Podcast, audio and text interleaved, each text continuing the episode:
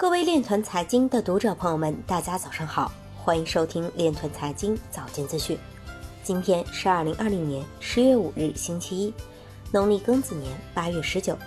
首先，让我们聚焦今日财经。BitMax 被美国监管方针对或有利于比特币 ETF 产品获得批准。印度前经济事务部部长表示，区块链驱动的货币将在五年内不复存在。上海徐汇公证处汇存区块链电子数据存证平台已有近十三万条哈希值数据。南昌临空经济区计划建设全国区块链产业发展先行区。有分析表明，山寨币价格依然跟随比特币。威神否认当前以太坊性能低的说法。JustSwap 出现假空头骗局，道行与安徽云潮集团达成战略合作。赵长鹏表示，DeFi 不会很快改变传统金融。IMF 前首席经济学家表示，批评者说加密货币没有价值是错误的。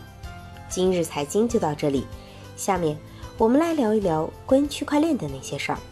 据澎湃新闻十月四日消息，中国银行研究院研究员郝毅表示，央行数字货币会冲击 SWIFT 系统。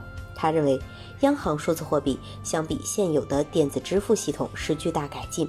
一方面，基于区块链的数字货币在跨境结算领域将现有 SWIFT 结算时间由几天提升至秒级，大幅提高了结算效率；另一方面，降低了跨境转账的成本。技术进步带来的变革是无法通过政治干预压制的。